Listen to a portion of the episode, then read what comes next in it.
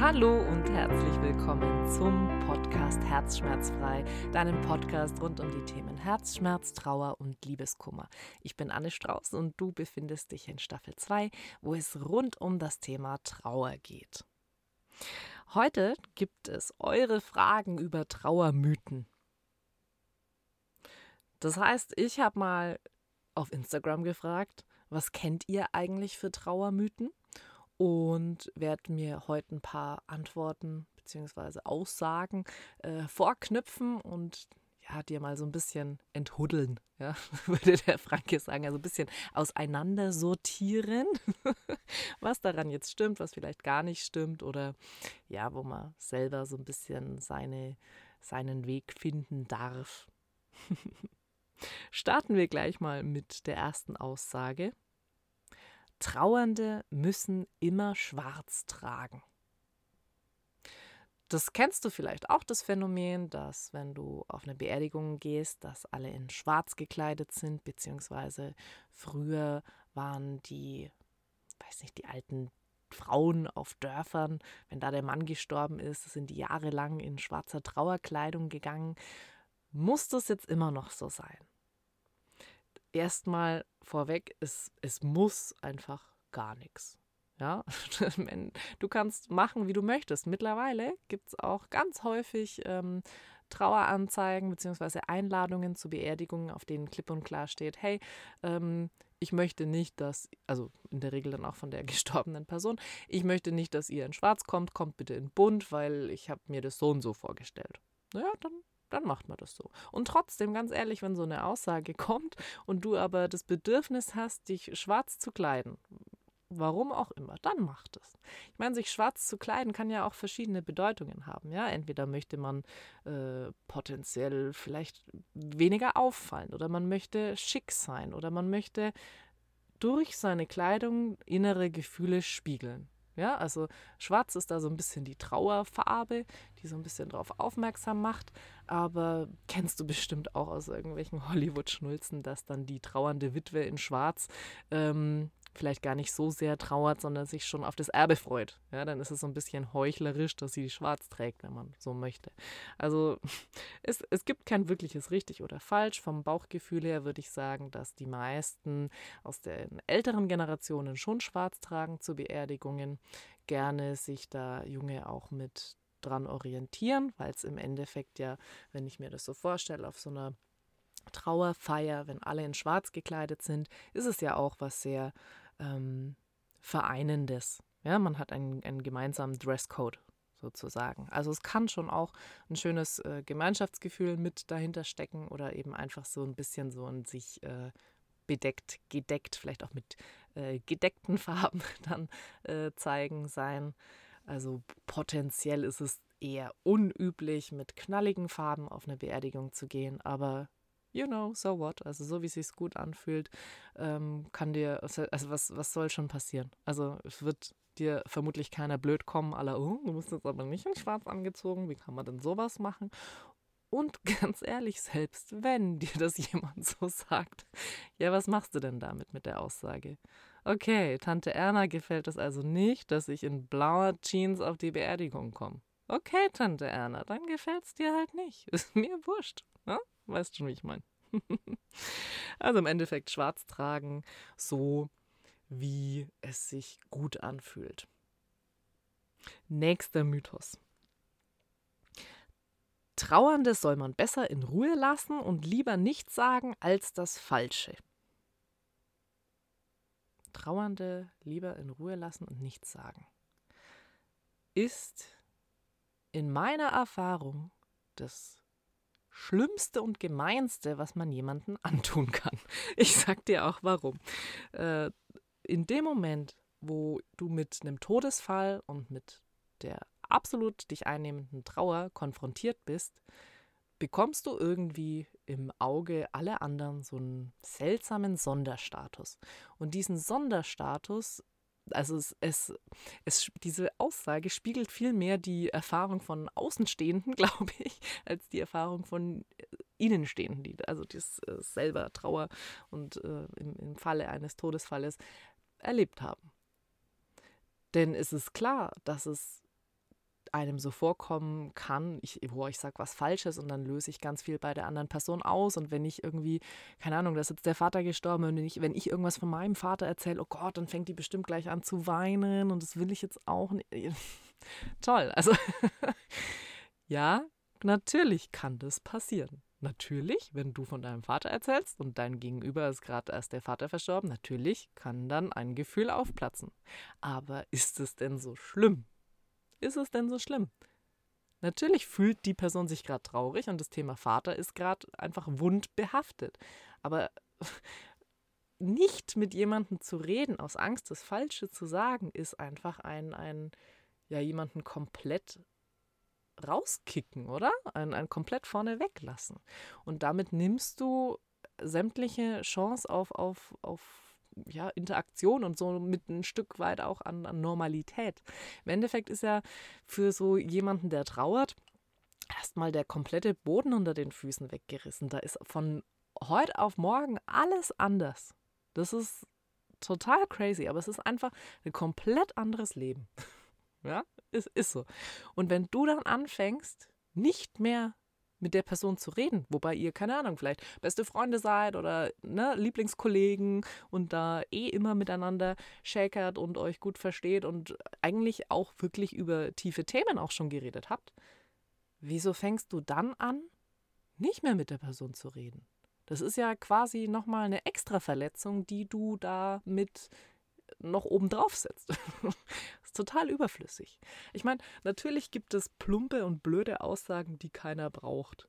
Und äh, manchmal tun auch so kleine ähm, zwischendurch Trösterleins la, ja, wird schon wieder und äh, hm, Kopf hoch. die tun manchmal mehr weh, als dass sie helfen, ist klar. Und trotzdem würde ich sicher an jeder Stelle eines jeden Trauernden sagen, dass man sich lieber so einen Spruch anhört, so ein Kopf hoch, super, das 15. Kopf hoch am Tag, als dass jemand so dich komplett links liegen lässt, als wärst du, keine Ahnung, ein Stück Dreck oder nicht wert, dass man mit dir spricht oder ne, so diesen Sonderstatus, oh, ist ein Trauernder, dann gehe ich aus dem Weg, ist ja ansteckend am Ende noch. Ja, das ist, das tut mehr weh, glaub mir. Find das so ein bisschen für dich das Richtige und ganz ehrlich, wenn du nicht weißt, was du sagen sollst, dann sag nix. Oder sag zum Beispiel, ich weiß gerade wirklich nicht, was ich sagen soll. Ist auch okay. Oder frag, wie möchtest du, dass ich mit dir spreche? Ich bin mir gerade selber nicht sicher. Ist okay. Metaebene. Super. Bin sowieso der Meinung, wir müssten alle viel mehr miteinander in der oder über die Metaebene ähm, kommunizieren, um einfach mal überhaupt festzulegen, wie will denn dein Gegenüber, dass du mit ihm oder ihr kommunizierst. Hm? Lassen wir mal so stehen. Und schauen uns den nächsten Trauermythos aus, äh, an. Nach einem Jahr ist die Trauer vorbei. Ah, der Mythos des berühmten Trauerjahres. Ja, wer hat es eigentlich eingeführt? Also klassischerweise würden vielleicht früher die Leute ein ganzes Jahr lang in Schwarz in Trauer gegangen sein, um dann nochmal den Bogen zu dem einen Trauermythos von vorhin zu schlagen. Ähm, was ist denn dran an so einem Trauerjahr? Also ich glaube, das erste Jahr, wo du mit Trauer lebst, ist erstmal so das Knackigste weil es wirklich schmerzhaft ist, nicht nur diese, dieser frische Verlust und überhaupt irgendwie klarzukommen und sich weiter zu überlegen, okay, cool, äh, was mache ich jetzt mit mir und meinem Leben? Was mache ich jetzt? Das ist echt eine große, eine große, große Fragenkiste, die dir ja einfach so aufgestülpt wurde. Ist ja was anderes, wenn du jetzt ne, aus, dem, aus dem Nichts dir überlegst, okay, ich möchte ein bisschen was ändern in meinem Leben, so und so, könnte man es machen. Aber wenn dir ein Todesfall in deinem Umfeld ähm, übergestülpt wird, wird dir damit auch sämtliche Problematiken und sämtliche Fragen von gerade auch mitgegeben. Was machst du dann? Ist echt nicht ohne. Und das ist, glaube ich, im ersten Jahr schon nochmal besonders ähm, ja, knackig, dass du diese verschiedenen Tage und, und vielleicht Jahrestage oder besonderen Tage, Geburtstage, Weihnachten, Ostern, dass du alles einmal eine Runde ohne deine geliebte Person durchstehen und überleben musst. Das, das reicht eigentlich schon. Plus ne, ist man im Endeffekt nicht nur mit sich selbst ähm, in der Trauer konfrontiert, sondern hängt auch mit, mit anderen Leuten, mit der anderen Trauer, mit, also mit deren Trauer dann im Endeffekt auch ähm, ja, eventuell in, in der Konfrontation sogar oder in einem ähm, Clinch. also wenn beispielsweise keine Ahnung, du hast eine Schwester und deine Mutter ist gestorben. Vielleicht ist ja die, die Trauer von deiner Schwester anders oder weniger schlimm oder deutlich schlimmer als deine und dann seid ihr da echt so ein bisschen am, am ne, mit euch auch kämpfen. Boah, aber das ist doch so schlimm und jetzt ist der Geburtstag von der Mama und wieso bist du gar nicht so traurig?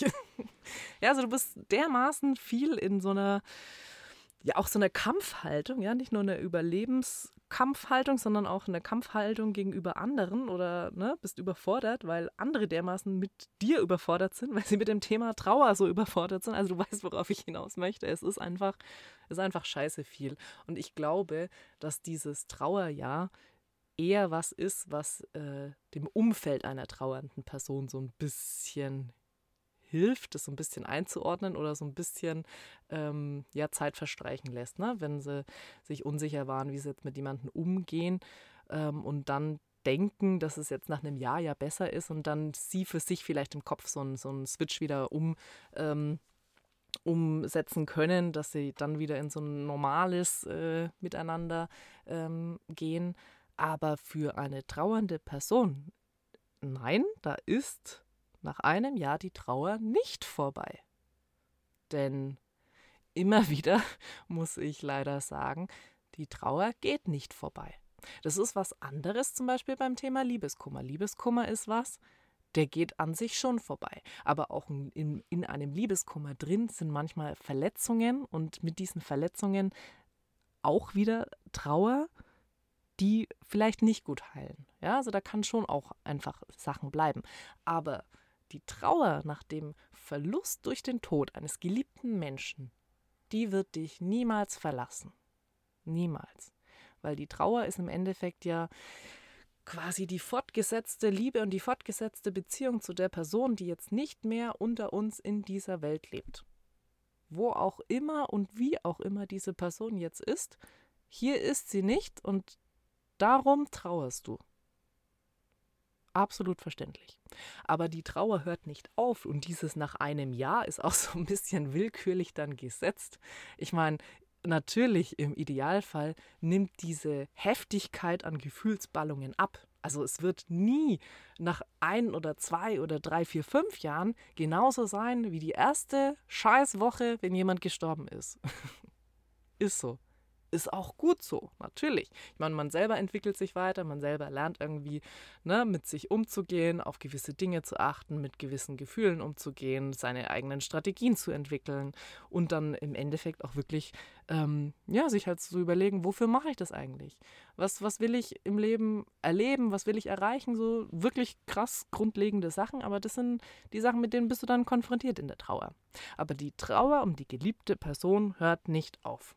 Und ganz ehrlich, keiner von den Trauernden, die ich in meinen Trauerbegleitungen erlebt habe, möchten, dass die Trauer komplett verschwindet. Alle wünschen sich Linderung. Linderung, Stabilität wiederfinden, dieses, ne, so sein, äh, seinen alltäglichen Tag gestalten können, von Woche zu Woche wieder gut über die Runden zu kommen und wieder sich an den kleinen und großen Dingen zu erfreuen. Das ist wichtig und das will man, aber man will nicht, dass die Trauer weg ist. Und nein, Trauermythos zerschossen.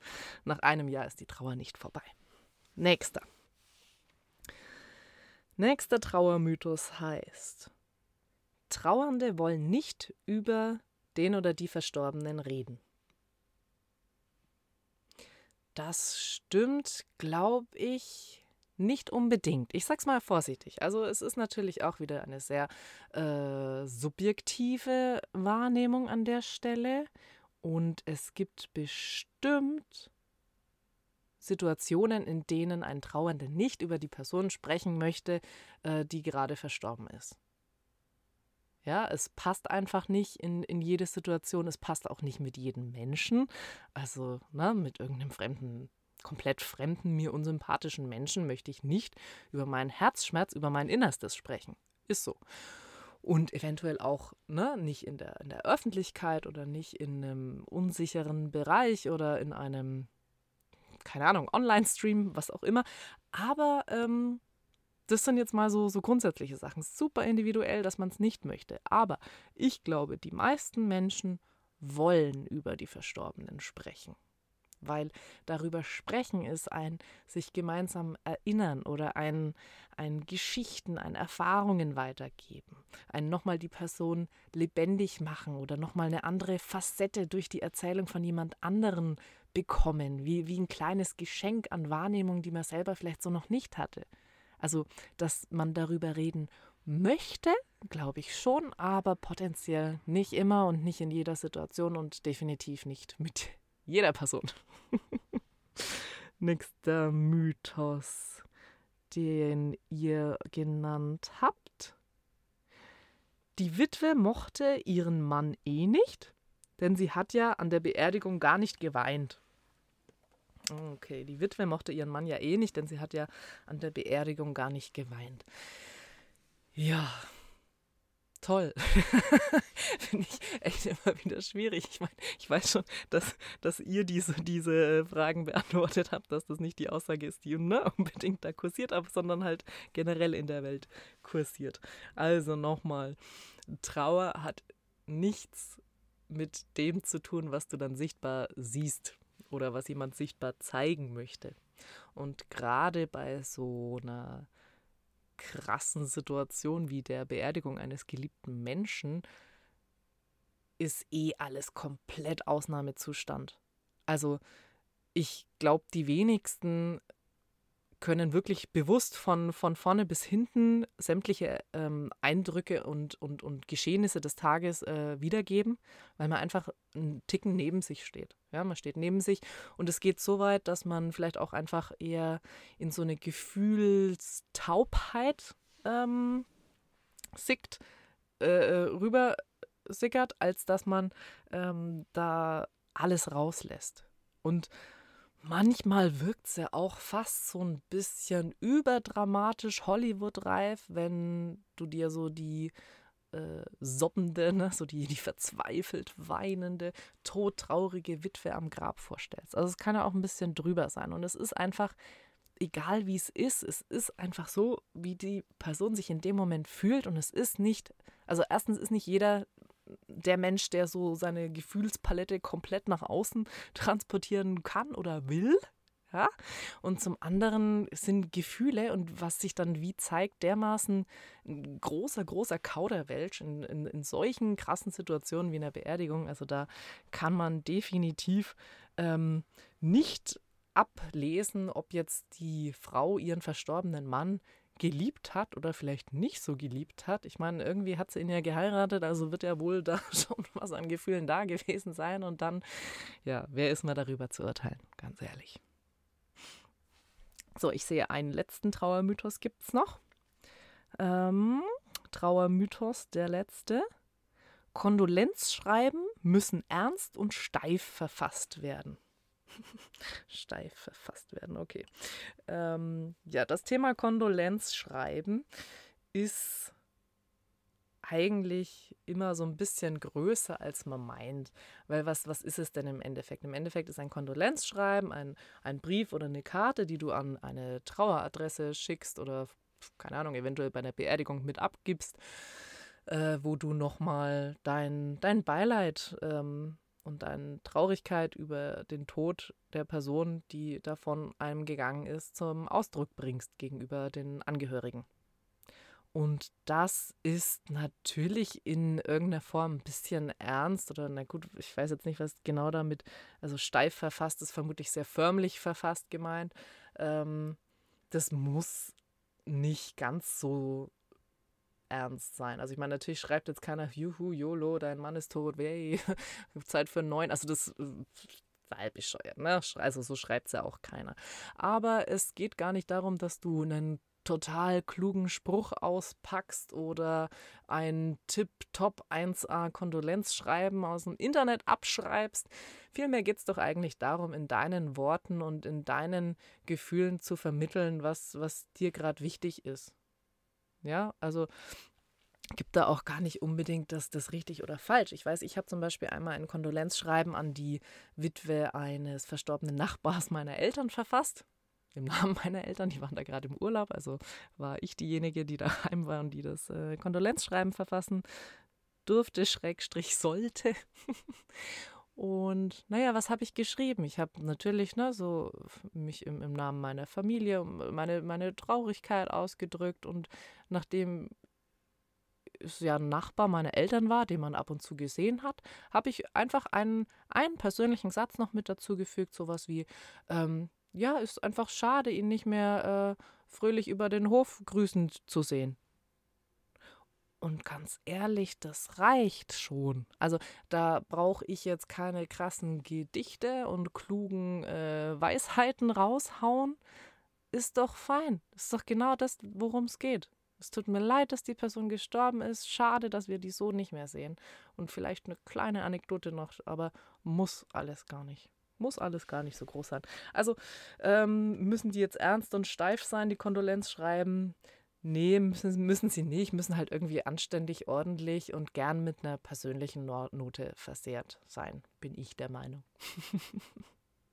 Was war für dich überraschend? Welchen Trauermythos hättest du für absolut wahr gehalten oder stimmst du mit irgendeiner meiner Aussagen vielleicht überhaupt nicht ein? Schau mal auf Instagram, ich habe da einen Post zu dieser Podcast-Folge auch. Darunter können wir super gern ähm, diskutieren oder du kannst mir natürlich auch so gern eine Nachricht schreiben, wenn du das nicht so öffentlich machen möchtest.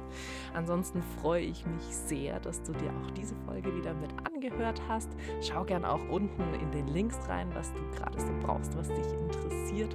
Da stelle ich dir immer eine spannende Mischung zusammen. Und ansonsten wünsche ich dir einen wundervollen Tag, wo auch immer du gerade bist, was auch immer du gerade machst. Mach's dir jetzt schön. Du lebst nämlich jetzt ja, alles Liebe für dich und bis zur nächsten Folge. bis bald, deine Anne.